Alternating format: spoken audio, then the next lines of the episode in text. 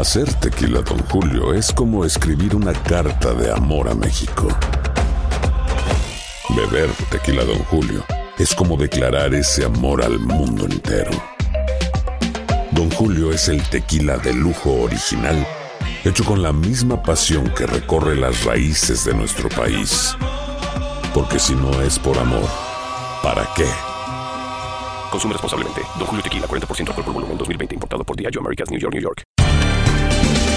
Bienvenidos al podcast de Buenos Días América, la revista radial más completa para los hispanos. Política, salud, economía, tendencia y deporte son algunos de nuestros temas. Bienvenidos.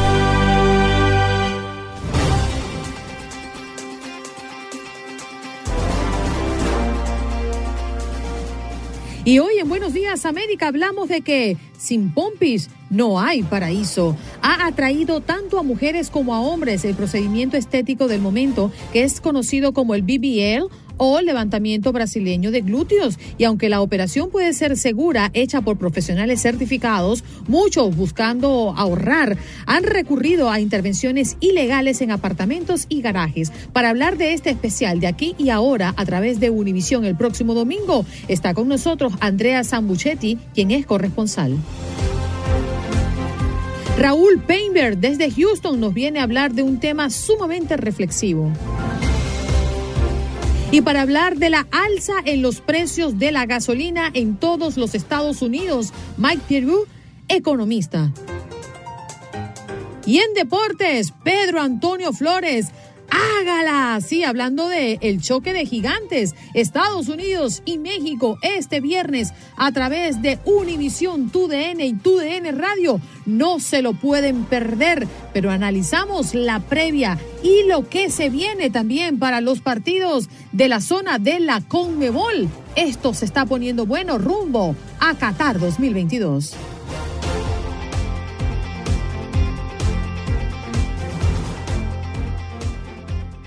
Sin pompis no hay paraíso, sí. Ha atraído tanto a mujeres como a hombres este procedimiento estético del momento que es el conocido como el BBL o levantamiento brasileño de glúteos. Y aunque la operación puede ser segura, hecha por profesionales certificados, muchos buscan ahorrar. Han recurrido para ello a intervenciones ilegales en apartamentos, en garajes, en lugares que para nada eh, están em, limpios, ¿no? Y libres de bacterias. ¿Qué, riesgo tan grande? Vámonos con Andrea Samuchetti, que está con nosotros. Ella es corresponsal de aquí y ahora porque tienen un especial este fin de semana a través de las pantallas de Univisión. Andrea, gracias por estar esta mañana con nosotros. Bienvenida. Eh, muchas gracias a ustedes por invitarme. Eh, y sí, tenemos un especial que no se pueden perder este domingo llama Sin Pompis no hay paraíso. Mm. Andrea, ¿y, se desprende esto de historias reales? Eh, ¿Cómo está conformado este especial? ¿Qué vamos a encontrar allí? Bueno, eh, es un trabajo que hicimos por más de un año en el cual estuvimos investigando la cirugía número uno, la cirugía estética número uno hoy en los Estados Unidos y que eh, es la BBL. O sea, se dejaron atrás en las cirugías de implantes mamarios, los estiramientos. La número uno en este país es el levantamiento de glúteos, ¿no? Y la liposucción. La liposucción con transferencia, con trasplante. Se quita la grasa de la barriga, de los brazos, de la papada. Esa grasa excedente se trabaja y se trasplanta y se recoloca en los glúteos y aparece esta figura que es de cintura de avispa y grandes retaguardias, ¿verdad? Eh, es, una, eh, es un boom en este momento. Cada 10 minutos, para darte un dato, eh, entra una persona en este país a hacerse esa cirugía. Y un dato que es más oscuro y que no se conoce mucho, que es la cirugía más riesgosa de eh, la historia. Una muerte registra cada 3.000 operaciones. Y entonces este es el dato que no se dice tanto y es lo que seguimos investigando, además de que encontramos un montón de irregularidades con esta con este procedimiento y bastante falta de control de las autoridades. Entonces, estamos eh, haciendo, digamos, eh, también una investigación que está basándose eh, y mostrando un montón de cosas que pudiéramos cambiar también en las leyes, por ejemplo, ¿no? eh, una de las cosas es que no hay un registro. O sea, si bien hay una estadística que dice que hay una muerte cada 3.000 cirugías, no tenemos un registro. ¿Cuál fue el doctor que tuvo estos procedimientos negativos para que uno pueda, por ejemplo, elegir quiénes fueron los que murieron? No se sabe. No hay registro nacional. Algunas muertes las registra la prensa, por ejemplo, esta que ocurrió eh, antes de ayer, ¿no? En este, con esta chica de Monterrey, que lamentablemente perdió la vida por esta cirugía. Eh, en México, ¿no? Y eh, son, bueno, la registró la prensa y salió y es un, caso. Pero hay un montón de casos que no, que quedan sin registrar, sí. Andrea, perdóneme que la interrumpa, pero sí quería hacerle una pregunta. Este programa de aquí ahora puede servir, pienso yo, como una voz de alerta también para tantas mujeres y hombres que están planeando realizarse un procedimiento estético como este o, otro, pero que tengan claro que hay sitios que son certificados donde pueden hacerlos y no acudir a estos establecimientos de garaje, establecimientos piratas, donde ponen sus vidas en riesgo. Bueno, eso que estás diciendo es muy, muy importante. Eh, pero es muy difícil encontrar eso. Tienen que hacer una buena búsqueda porque, eh, por ejemplo, el estado de la Florida es depende de cada estado, ¿no? Les voy a contar, por ejemplo, en la Florida los doctores no están obligados a tener seguro. Entonces, si uno tiene, por más eh, doctor que sea, si uno tiene un problema, entonces si el doctor no tiene un seguro, no hay manera de hacer ningún reclamo.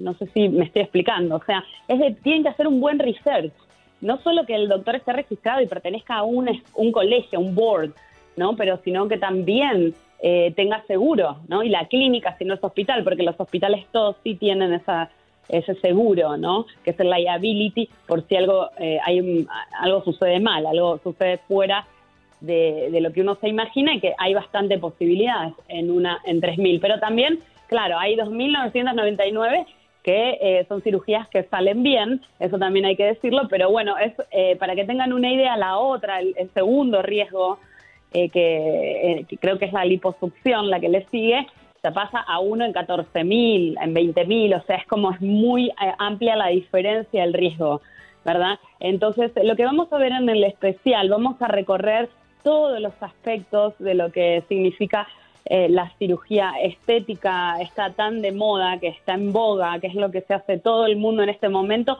copiando lo que sucede en las redes sociales. Lo que me decían los doctores es, vienen acá y me piden las pompis de Minaj, las pompis de las Kardashians, las pompis de, J-Lo, claro, y quiero, ah, quiero ser como ella. Y entonces eh, eso es lo que me comentaban los, los cirujanos, ¿no? Y entonces después, hablando con psicólogos, colegas y eh, diciendo, bueno, a ver, ¿por qué está sucediendo esto? ¿No? es como que el cuerpo digital, lo que vemos en las redes sociales, termina por moldear a los cuerpos reales. Por eso hay, un, una, furor por esta cirugía. Sí. Yo quiero tener el, yo quiero tener el cuerpo de Cristiano Ronaldo, pero me niego a hacerme una cirugía. Oh, oh. No, pero es que no hay milagros tampoco allí. No, pero, pero yo puedo que, pero yo puedo no, No, no, no, déjenme contarles esto que es muy importante lo que dijo Juanca. Mire, un dato importantísimo es que parte, eh, no les voy a decir menor, sino un cuarto de la gente que se hace eh, esto, uno piensa en las mujeres, sino son hombres. Son hombres y se mm. hacen el famoso six-pack cuando hacen la liposucción. Entonces aprovechan y retiran la grasa y marcan los abdominales y también se agrandan las pompis. Voy a mostrar varios casos de hombres y también, obviamente, los casos, eh, siempre hay un caso eh, que, como es una estadística que está ahora, claro, se está trabajando, esto va a mejorar, esto no va a ser así para siempre, la estadística se va a mejorar porque se han hecho muy, muy buenos descubrimientos con respecto a esta cirugía y, eh, y, va a mejorar. Lo que pasa es que hasta este momento, que nosotros hicimos toda la pandemia el seguimiento, realmente, bueno, eh, hay que tener mucho, mucho cuidado. La gente que, que, tenga algún interés en hacerse alguna cirugía o en bajar de peso mediante un, un método quirúrgico, tiene, no se puede perder esto. O sea, si están pensando, tienen a alguien que, que, quiere bajar de peso y piensa en un cirujano, no pueden perderse este especial porque les vamos a contar absolutamente todo, lo bueno y lo malo, todo, va todo. Entonces, y todos los métodos que hay y cuáles son los riesgos y cómo buscar, porque eso que decías, Juan Carlos, muy importante, ¿no? O sea, tener mucha atención ah, y bueno, hacer un, obviamente siempre hay un riesgo, es una estadística, la estadística siempre cae, tenía un entrevistado que me dijo, eh, mi, mi, nieta fue la 1 en 3000, ¿no? Bueno, a veces esa estadística cae, es verdad, la 1 en 3000. Para este punto de lo que acabas de traer a colación, es importante rescatar que cuando, eh, precisamente como lo dices, hombres o mujeres, que eh, lo importante es buscar un profesional calificado para hacer este tipo de trabajos, porque la mayoría de estas muertes, como ya tú mencionaste, por lo general suceden en instalaciones que no están autorizadas, incluidas casas y garajes, y eso se ha visto aquí en, el, en, el, estado de la Florida. la mayoría, no, eh, tú sabes que no, eh, no, no, las muertes se han eh, registrado en todos, en, registra en lugares certificados y en lugares no certificados, en todos, los, porque es una estadística que tiene que ver con la cirugía, no tiene que ver con eh, los las certificaciones. Ahora, claro, si uno va a uno que no tiene certificaciones, encima se expone a la falta de conocimiento en una cirugía de alto riesgo. Okay, pero el tiempo, el tiempo se nos acaba, pero tengo una gran curiosidad. ¿Por qué es tan atractivo acudir a estas personas inescrupulosas que ponen en riesgo la vida de estas personas cobrándole menos porque, bueno, no están certificadas, porque lo hacen en lugares eh, menos costosos donde tienen que invertir menos dinero para ponerla a punto. Eh, es decir, ¿cuál es la diferencia si me lo hago en un lugar mm, certificado versus un lugar no certificado para entender la tentación? Bueno, André, lo, que vos acabas de decir, ¿no? O sea, lo primero es el ahorro. Para que tengan una idea, la diferencia es más del 50%. O sea, si uno en vez de invertir 15 mil dólares, 10 mil dólares, se va a estar invirtiendo 4 mil, ¿no? O sea, bastante menos. Pero eh, además hay una diferencia sustancial en el procedimiento, porque la mayoría de las personas... Ah, y otra cosa, la edad.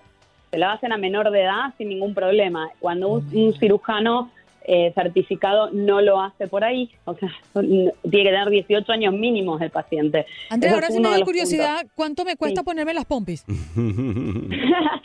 bueno, depende, eh, eso depende de donde uno lo haga, o sea, ah, pero un lugar certificado promedio. Con transferencia, y bueno, más o menos 10 mil dólares, pero lo que es curioso es, esto es con cirugía, eh, perdón, esto es con anestesia total, por eso eh, los médicos certificados y, las desgracias y todo eso es muy importante hacer el chequeo porque va con anestesia eh, total, ¿no? En cambio, por ejemplo, en los médicos que no son certificados, que lo están haciendo sin permiso, que lo están, que eso es una de los, uno de los capítulos, ¿no? No quiero decir que esto pasa con todos los que son ilegales, porque esto también pasa con los legales. O sea, quiero esto que por favor la gente entienda que esto es para todos, no es una más. Oye, Andrea. Pero, pero lo hacen sin anestesia. Miren, esto es muy importante. Imagínense el dolor que es eso.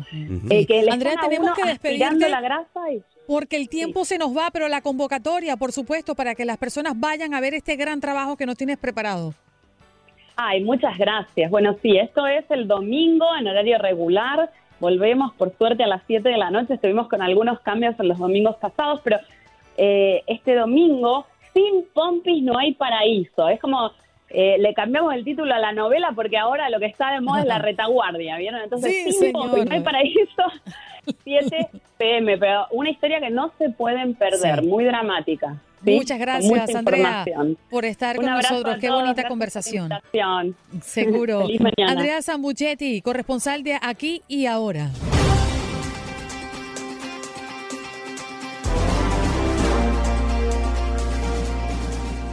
Como todos los martes y como todos los jueves, tenemos a Raúl Peinberg. Hoy, como seguramente siempre nos lleva una información que nos invita a reflexionar. Escuchémoslo. Muy buenos días, Andreina, Juan Carlos, Eric. Muchísimos saludos para toda la audiencia de Buenos Días América. Para hacer este comentario quiero pedirle a nuestra audiencia, sí, que escuche naturalmente, pero sobre todo que trate de imaginar cuando le hablo. Y se los digo porque recientemente el propietario de Facebook, Mark Zuckerberg, como usted lo sabe, anunció el cambio de nombre del corporativo que, entre otras empresas, incluye a la popular red social Facebook. Y otra vez, lo que hasta ahora se conocía con el nombre corporativo de Facebook se llamará Metaverso. Hasta ahí un simple cambio de nombre en una de las empresas más poderosas del mundo. Sin embargo, y aquí vamos a tratar de empezar a tratar de imaginar. Lo importante es ver y observar muy bien lo que hay detrás del nombre y del concepto metaverso. Para algunos especialistas con los que he podido conversar, debemos pensar en el metaverso como una especie de Internet que cobra vida o que puede ser visto en tres dimensiones, alto, ancho, profundo. Y como sabemos, lo tridimensional puede existir tanto en el mundo real como en el mundo virtual. Así que en este punto, esa es la razón por la que el propio Zuckerberg describió a Metaverso como un entorno virtual al que se puede entrar en lugar de únicamente ver en una pantalla. Un artículo de Los Angeles Times lo describe como si el Internet cobrase vida, o al menos se viera en tres dimensiones. Un mundo infinito de comunidades virtuales interconectadas en el que la gente podrá reunirse, podrá trabajar, podrá jugar, pasear, viajar, vivir en muchos sentidos con el simple uso de dispositivos como las gafas de realidad aumentada. Y se afirma también que incluirá, naturalmente, eh, otros aspectos como las compras, compras de todo tipo, por ejemplo. ¿Imagina usted los alcances de una vida virtual en la que habrá pocas diferencias con la vida real? Es simplemente activar un dispositivo y empezar a soñar y también a realizar.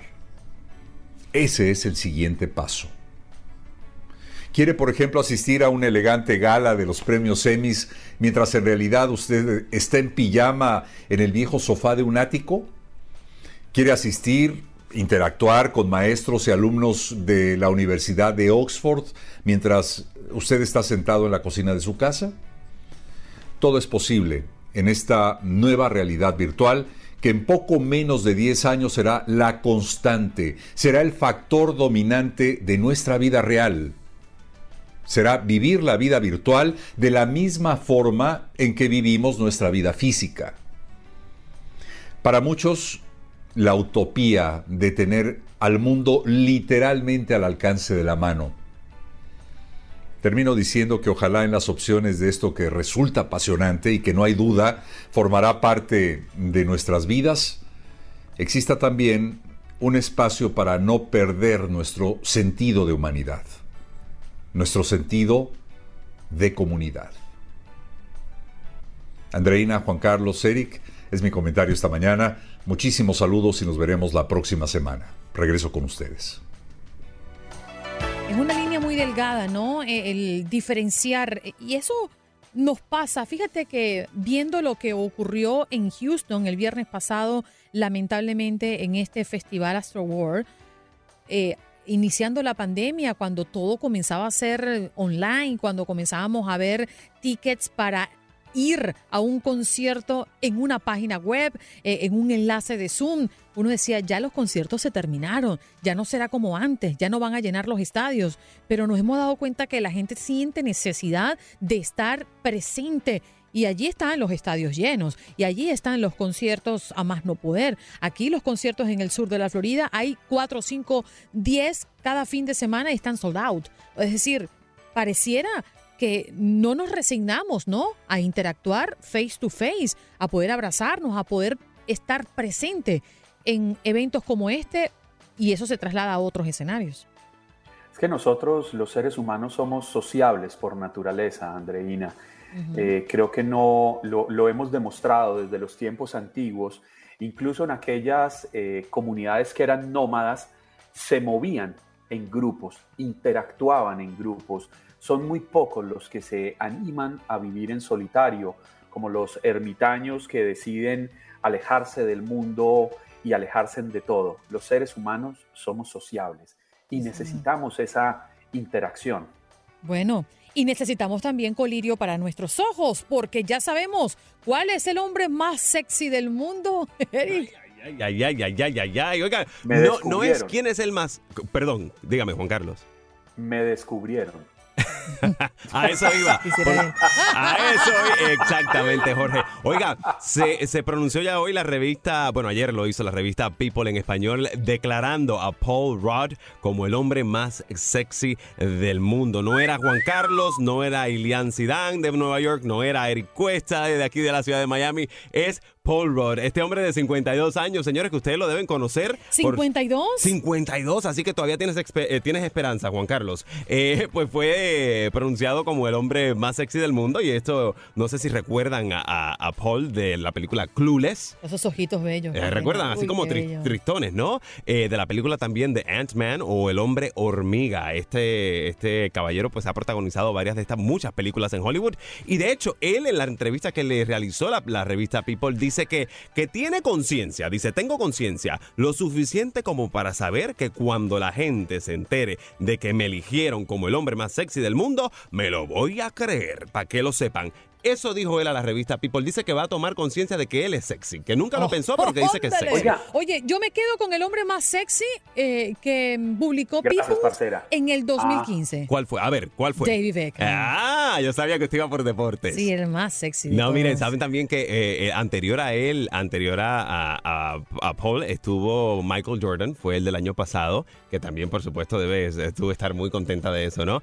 Eh, y anterior a él también, George Clooney fue parte de esta lista. Eh, Idris Elba, que recuerdo yo haber estado en aquel tiempo en CNN trabajando con, eh, con ellos y, y hablábamos de Idris. Eh, Dwayne Johnson también fue parte de esta lista. Ryan, ah, Ryan Reynolds, Harrison Ford, John, ah, John Legend, que me estuvo raro que John Legend participara, fuera parte de esta lista. Yo no lo considero guapo. ¿Usted lo considera guapo? No, me parece más guapo el del 2013 también, Adal Bean. ¿Verdad? Oye, ese es un Sí, muñeco. oiga, usted está, usted está en todas. Tú sabes, yo tengo buenos gustos. No tengo malos ratos, mi amor. Pero Tengo le- buenos gustos. Este señor uh, Paul Rudd, eh, como ya les decía, nació, lo mencionábamos esta mañana, nació en la ciudad de New Jersey y pues allá están celebrando porque pues por primera vez alguien de esa ciudad es nombrado como el, el hombre más sexy del mundo. Yo creo que la próxima, la próxima edición eh, pues vamos a ver posiblemente a Juan Carlos si sigue pasa- bajando de peso y si se hace la, la lipo Lo de de la, la papada. papada. Lo, lo de la papada. Pues, Exacto. Si no me hago lo de la papada, voy en pérdidas. Pero, ¿saben? Mi, mi ignorancia total, Ujú. apenas ustedes dijeron, entonces yo me fui a, a Google a buscar a Paul Rudd porque no lo tengo presente por nombre. Efectivamente, he visto muchas de sus actuaciones, de sus interpretaciones, pero entonces le di en imágenes en Google y me llama mucho la atención que no encontré una sola imagen donde él esté con el torso desnudo. Y, y me parece importante y me parece ¿Estás rescatable. buscando hombres desnudos en Google? Le- exacto. No entiendo. No, no, no. Le, le iba a decir precisamente, le iba a decir precisamente, parcera, que creo que no hay necesidad de andar desnudando al hombre ni andar desnudando a la mujer para admirar el que pueda ser sexy, el que pueda ser un sex symbol, Estoy el de acuerdo admirar contigo. su belleza que, que- que va, va de la mano con su elegancia, con su Ay, sonrisa pero- franca, generosa.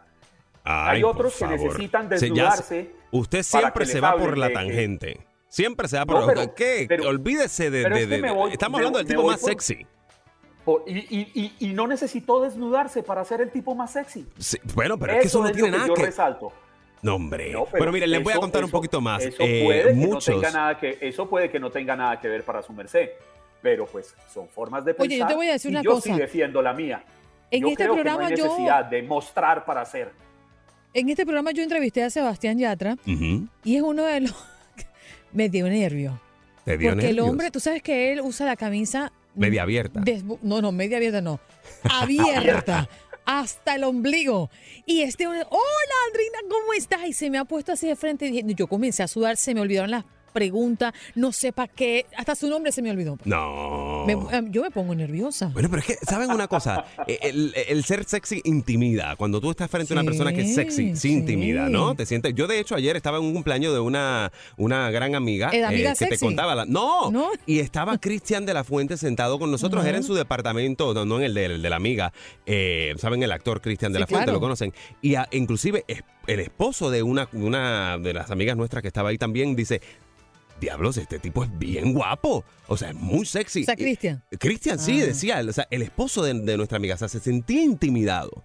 Para que ustedes vean. Pero Sí. miren una cosa, quienes no están intimidados son los, eh, a- actores, ¿no? Compañeros, colegas de Paul Rudd, porque ya se pronunciaron en las redes sociales. De hecho, algunos de ellos ya le, le hicieron el hashtag Sexiest Men Alive, que es parte también de esta campaña. De hecho, Mark eh, Ru- eh, Ruffalo eh, ya le dedicó un post en Instagram en donde dice lo siguiente: ¿Es, eh, ¿es ese Paul Rudd? O sea, haciéndose la pregunta como, "Mm, ¿será de verdad él? Entonces luego dice, sabía que este este día llegaría. O sea que ya lo conocí, decía posiblemente este tipo es sexy, para que usted vea que los hombres también pueden comentar de otro hombre, decirse, oye, es sexy, es guapo, elegante. Sí, sí. Hay, hay hombres que le da mm, pena o se reservan eso, como hay hombres que también les gusta darles besitos a sus amigos, besos en el cachete. Yo no veo nada de malo. No. No, señor. Vamos a hacer una pausa. Sí, yo no le veo nada de malo tampoco. No, nada de malo. Hacemos pausa, ya regresamos. Esto es Buenos Días América de Costa a Costa. César Procel al regreso y más de nuestros contactos deportivos. Ya volvemos.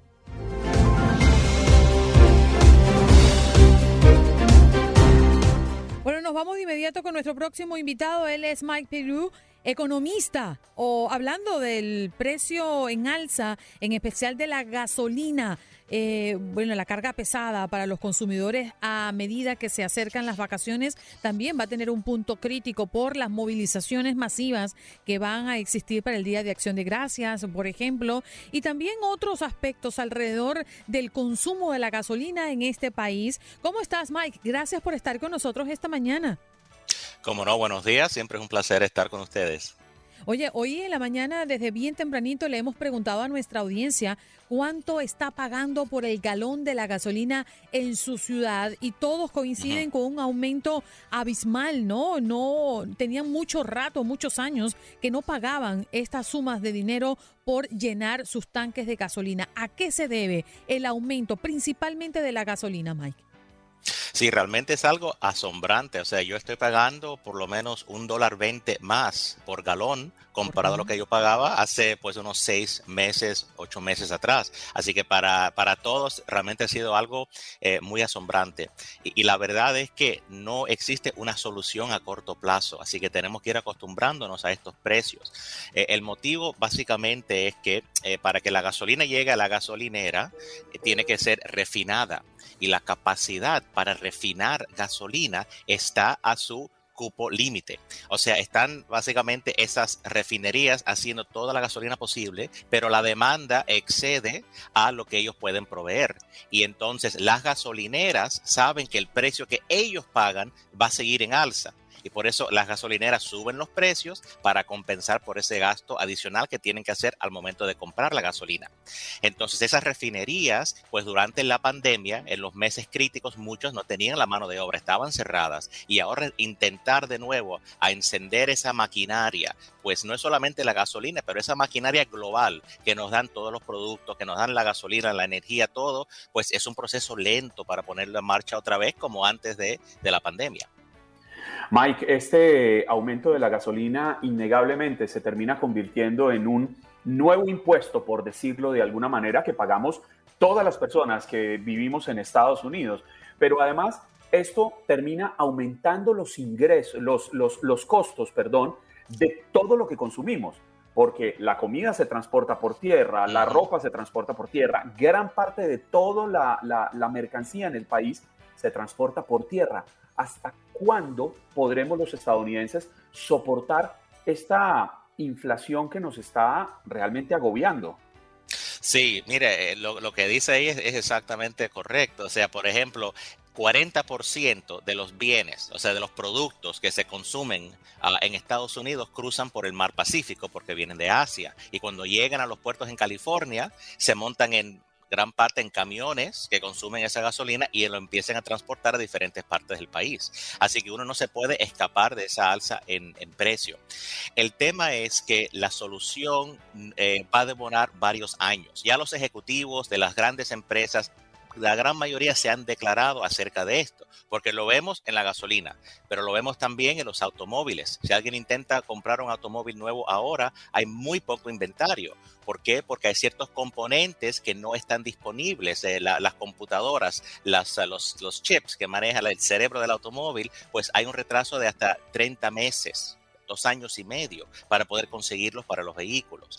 Eh, lo vemos también, por ejemplo, en el hecho de que ahora las fábricas en Asia pues están trayendo el producto, pero no hay trabajadores en los puertos para desembarcar esa mercancía. En este momento hay más de 500 mil, medio millón de contenedores eh, en buques en el agua esperando alguna forma de entrar al país. O sea, esto no son cosas que se pueden resolver en semanas. Así que como consumidor uno tiene que prepararse y decir por lo menos que por un año o dos años vamos a ver estos precios elevados y ajustar nuestro presupuesto.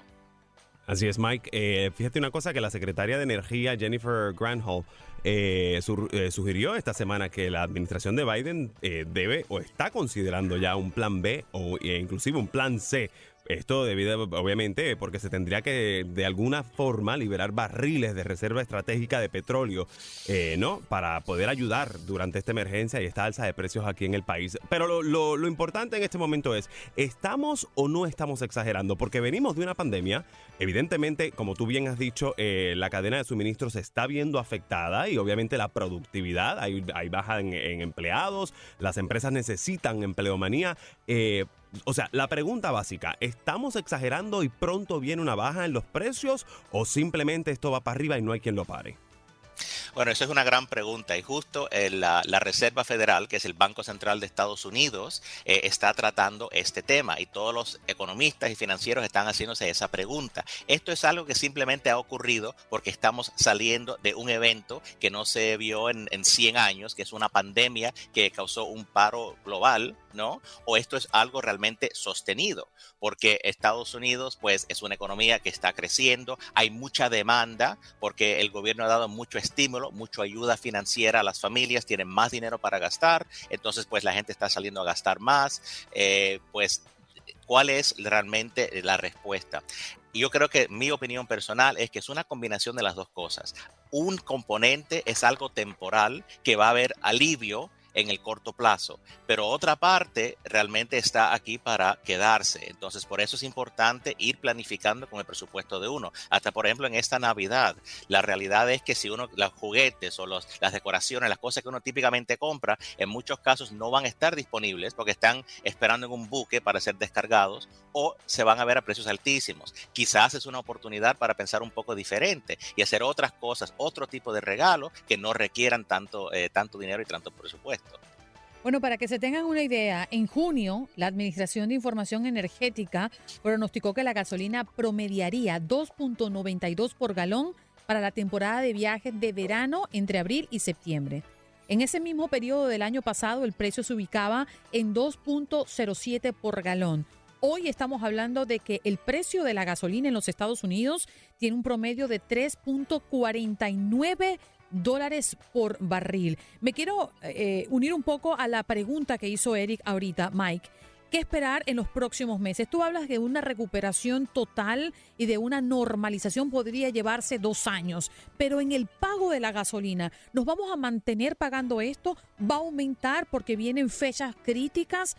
¿Esto hasta cuándo? ¿Cómo ha sido en tiempos pasados cuando la gasolina sube? ¿Por lo general baja o vamos a tener que acostumbrarnos a estos precios?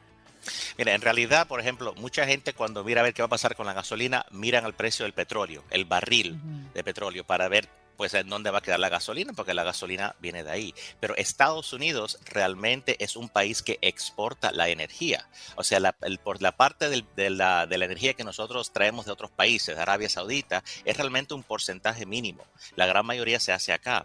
Entonces, la pregunta es, las empresas aquí mismo en Estados Unidos, ¿cuándo ellos van a poder a regresar a su capacidad? Y eso es el tema. Están aumentando los sueldos porque hay una escasez de trabajadores y a pesar de que se aumenten los sueldos, todavía pues tenemos eh, eh, millones de personas que no están regresando a la fuerza laboral. O sea, y no es solamente en los trabajos que pagan muy bien, como la industria de petróleo, pero hasta trabajos que típicamente pagaban muy poco, donde se ha hasta incrementado un 50% eh, lo que pagan, por ejemplo, para trabajar en un lugar de comida rápido, o las gasolineras o las mismas tiendas, eh, pagando 15 a la hora, más de 15 a la hora, todavía no consiguen trabajadores. Así que tiene que llegar a un momento donde los sueldos aumenten lo suficiente para que aquellas personas decidan que quieren regresar.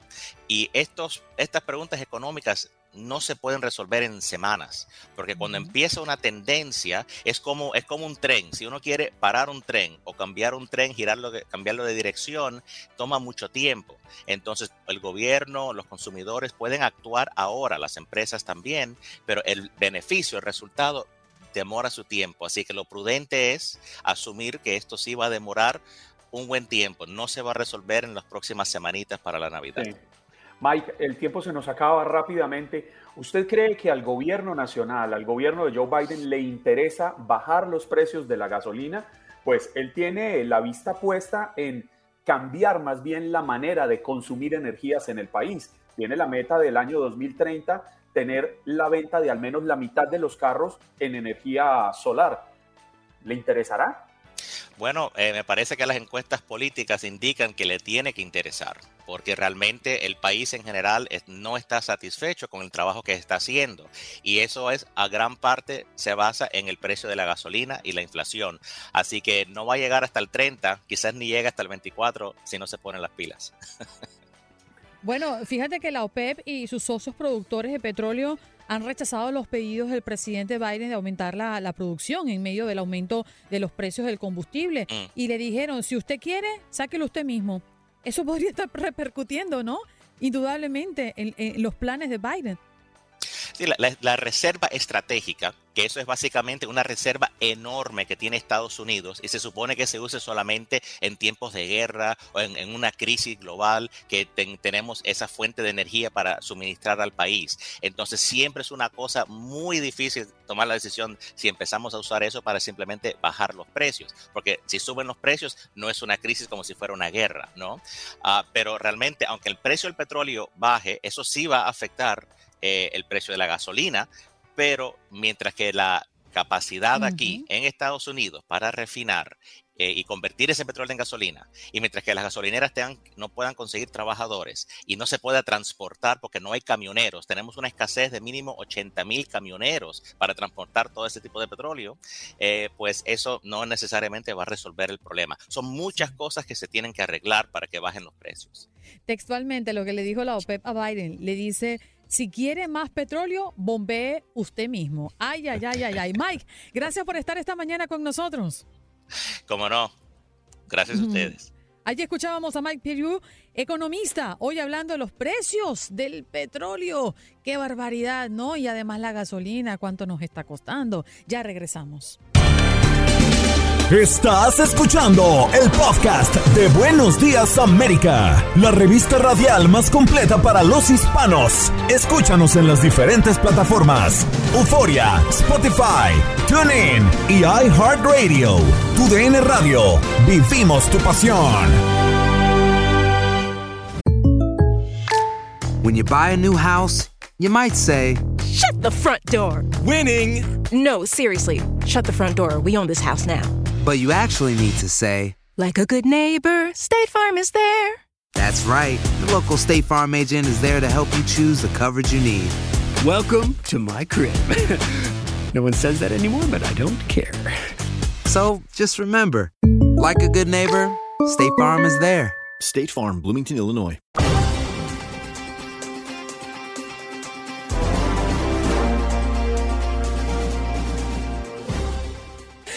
Esto es Buenos Días América de costa a costa. Hoy sobre la mesa le estamos preguntando a la audiencia ¿Cómo usted ha pagado la gasolina? ¿Ha sentido duro el incremento de la gasolina en su ciudad? ¿Cuánto pagó por el galón la última vez que le echó gasolina a su auto? Llámenos al 1-833-867-2346, que es nuestro punto de contacto, nuestra línea telefónica. El doctor más querido, más simpático, inteligente, intelectual eso es lo que yo llamo un científico, el doctor Mejía Torres. Doctor, good morning.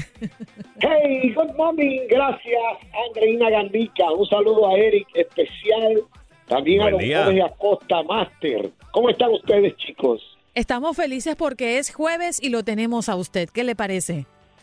Bueno, yo también estoy muy feliz. Gracias por eso. Pero recuérdate que decía Facundo Cabral el que acepta ser halagado comienza a ser dominado. Oh. Yo no quiero dominarlo, doctor. No, no me diga ¿Eh? eso. Yo no quiero dominarlo de ninguna manera. Pero está bien dicho eso, Edo.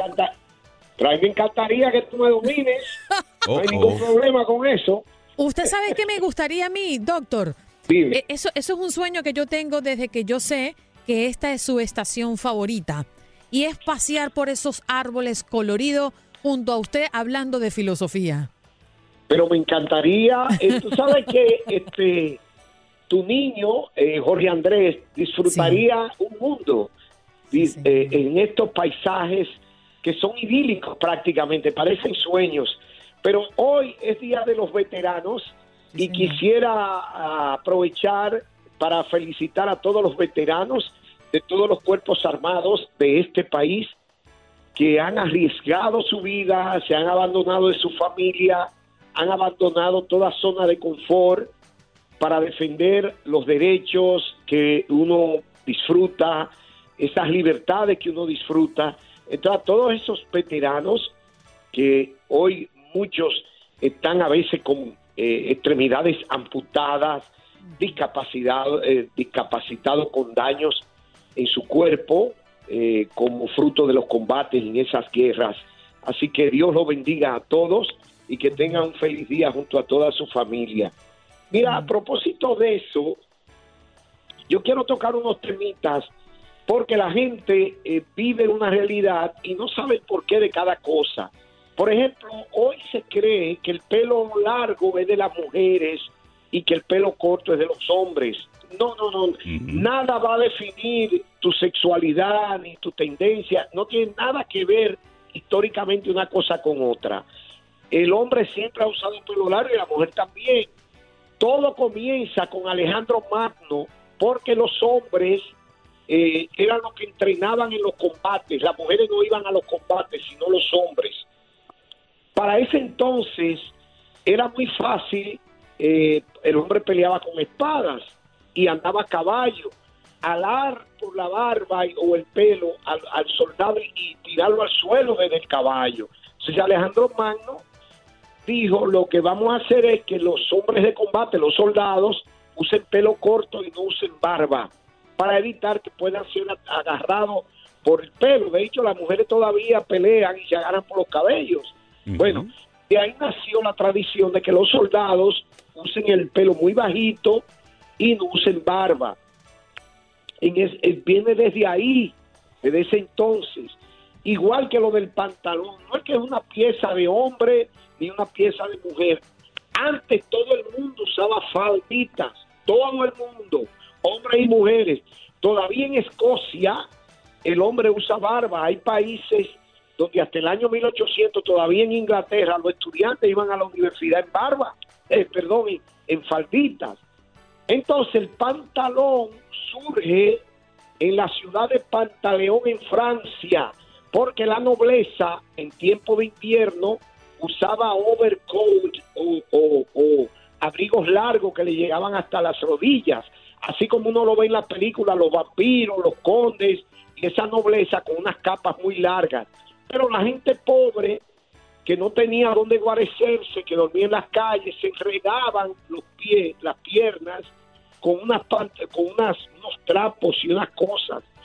Tú sabes, entonces alguien de la ciudad de Pantaleón pensó en una pieza que cubriera las piernas y le llamó culot originalmente y luego le llamaron pantaleón o pantalón en honor a la ciudad de donde se usaron por primera vez.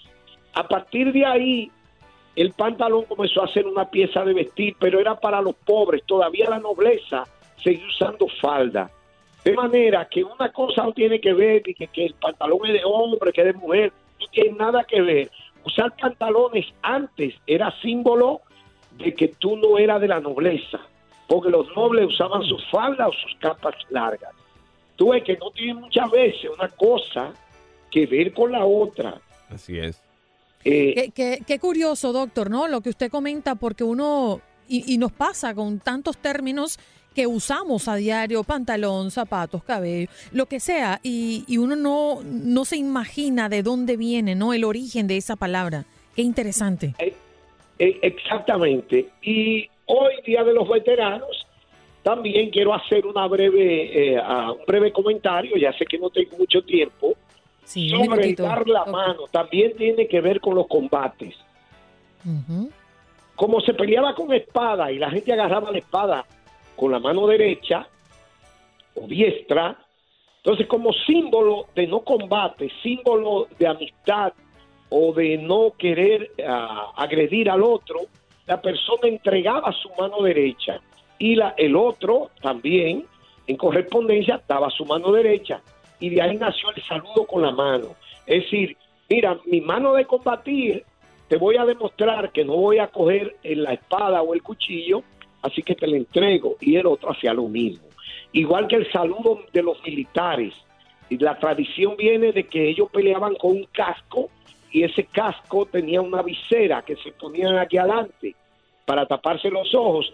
Entonces, cuando la visera estaba abajo, los ojos cubiertos, era signo de actitud de combate, de pelear.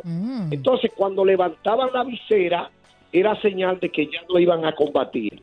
Y de ahí tuve que los militares, aunque hoy no usan ese casco, sino un kepi, ellos hacen el saludo poniendo la mano a la derecha del kepi, ahí cerca donde están las cejas. ¿Ve? Es como si, eh, es como un recuerdo de cuando se iban a, a subir o bajar la visera. Por eso es que en, en la milicia, el de menor rango no puede bajar la mano hasta que el superior la baja. Cuando un policía o un militar va a hacer el saludo eh, a su superior, no puede bajar la mano hasta que el superior no la baja. ¿Te das cuenta? Ahí tú te das cuenta quién es pariguayo no lo es. Así es, doctor. Esa, e- esa, esas claves, esa seña, e- ese protocolo de honor, ¿no? Que antes visualizábamos, o bueno, lo vemos en películas y en la historia. Muchas gracias por estar con nosotros, doctor. Lo abrazamos y lo mapuchamos. Gracias, igual, bye.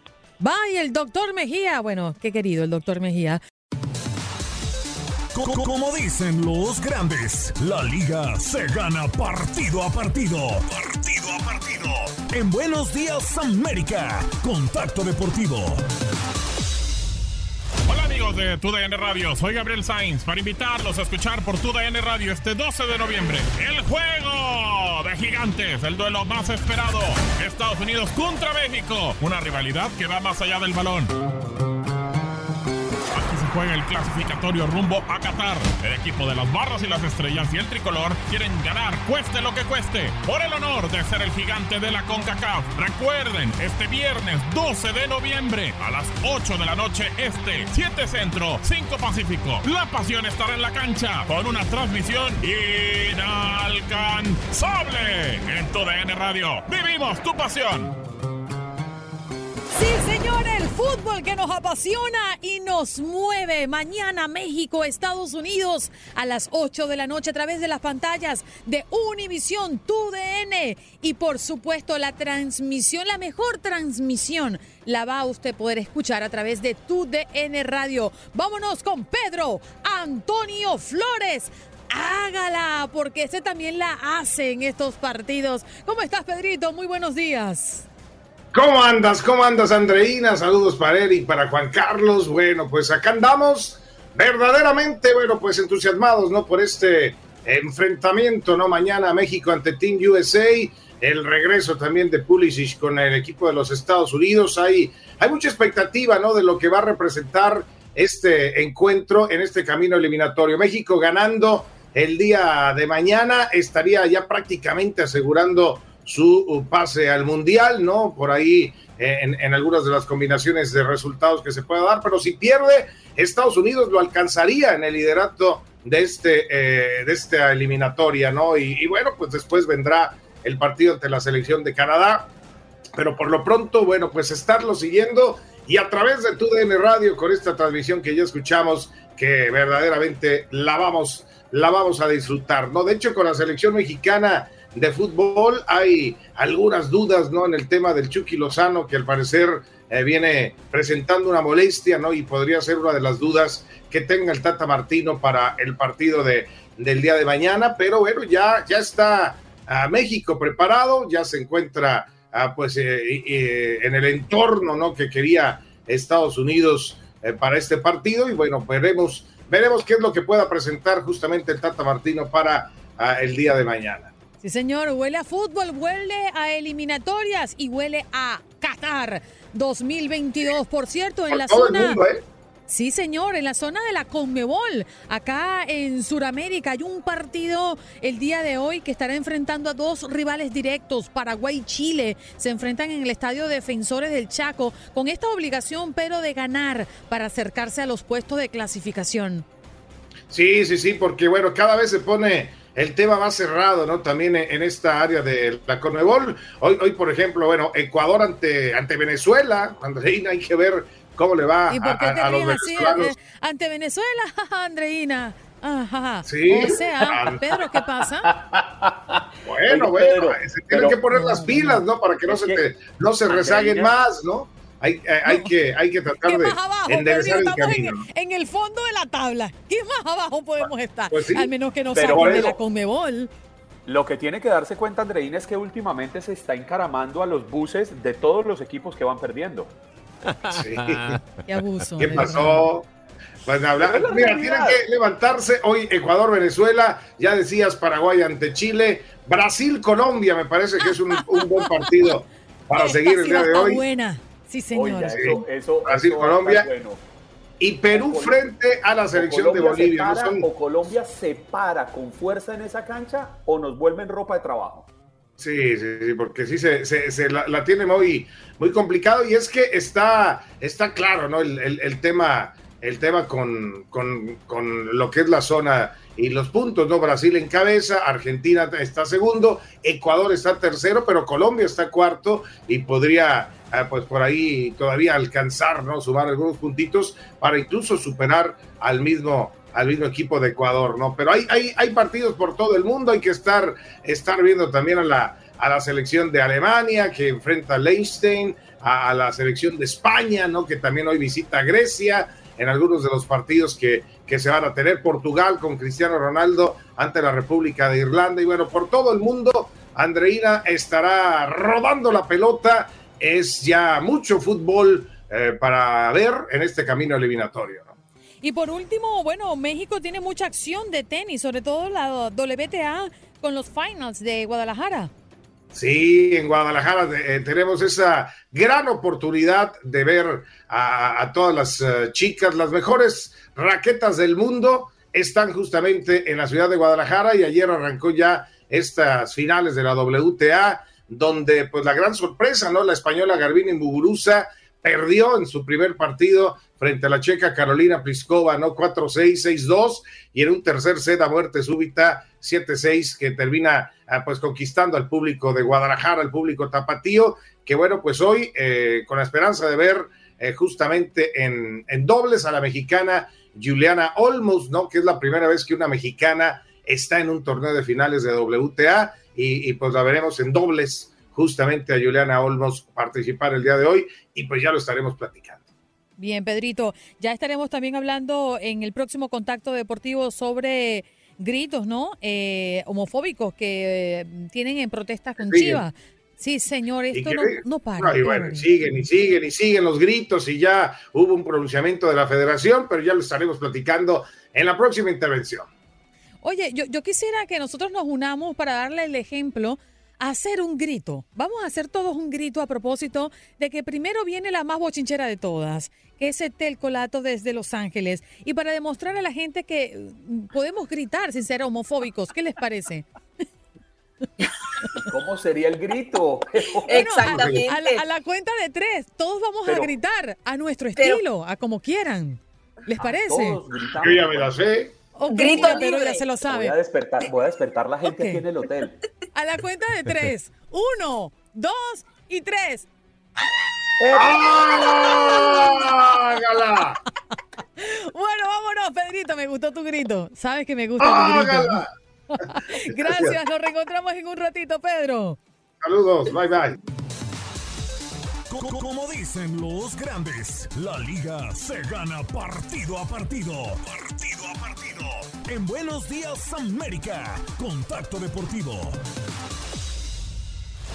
¿Qué tal amigos? Soy Julio César Quintanilla para invitarlos a escuchar aquí por tu DN Radio este 12 de noviembre el choque de gigantes, el duelo más esperado, Estados Unidos contra México.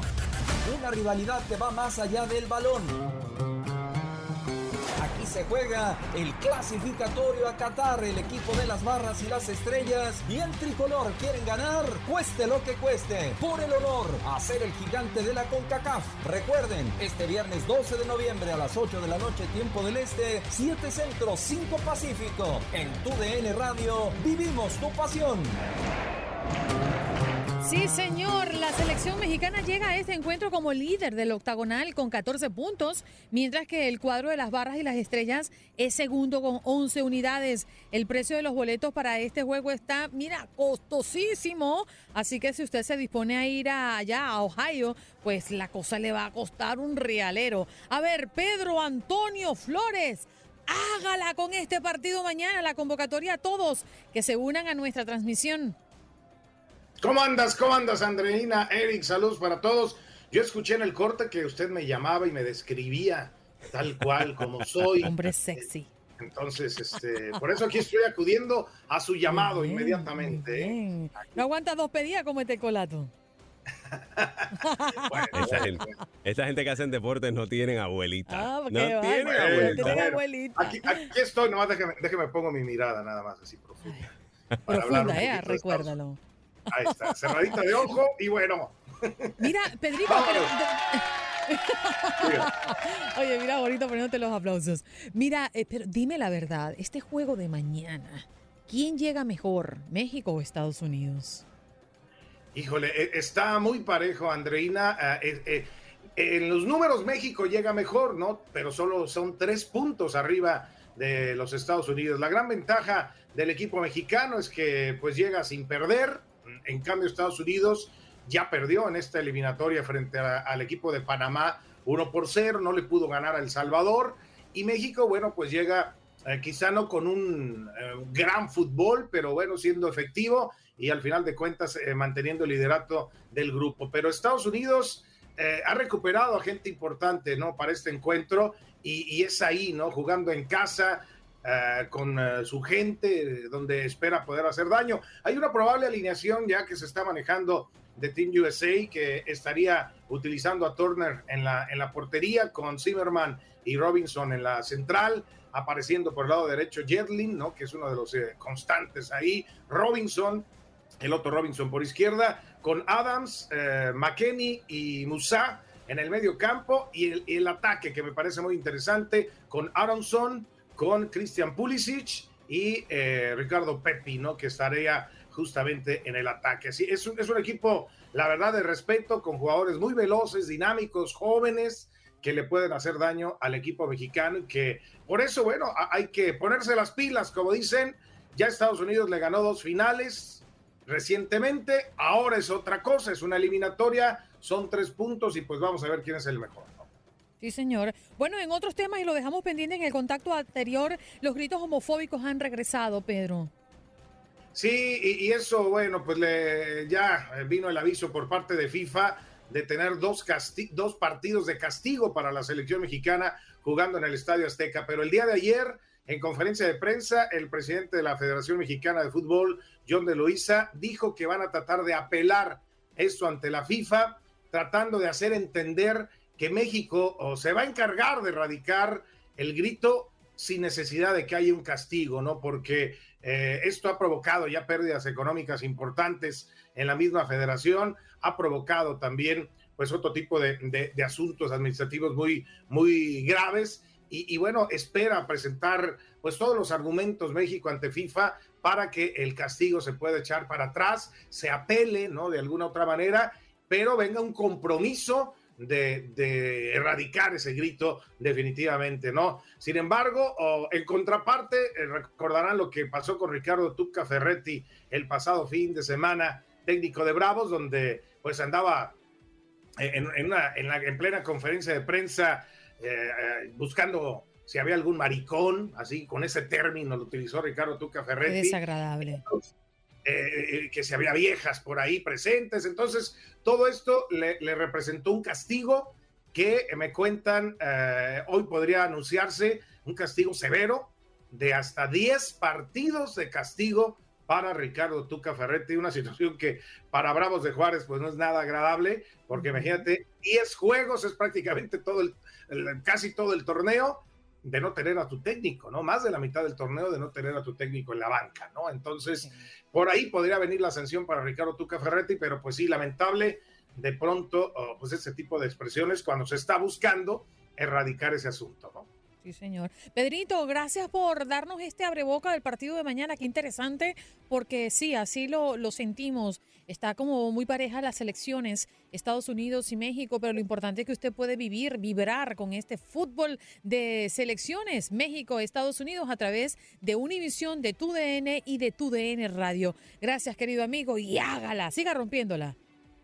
Hágala, señores, y bueno, pues me despido con esta mirada. Adiós. Sexiest man alive. Él quiere ser sexy.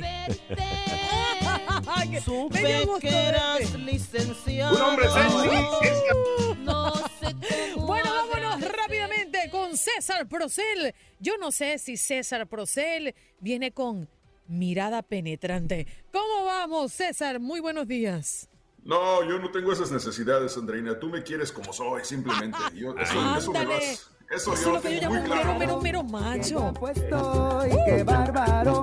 Qué chulo amanecí, qué chulo amanecí. qué Oye, qué chulo amaneciste, César. Para la siguiente me pones la de me duele la cara de ser tan guapo, por favor.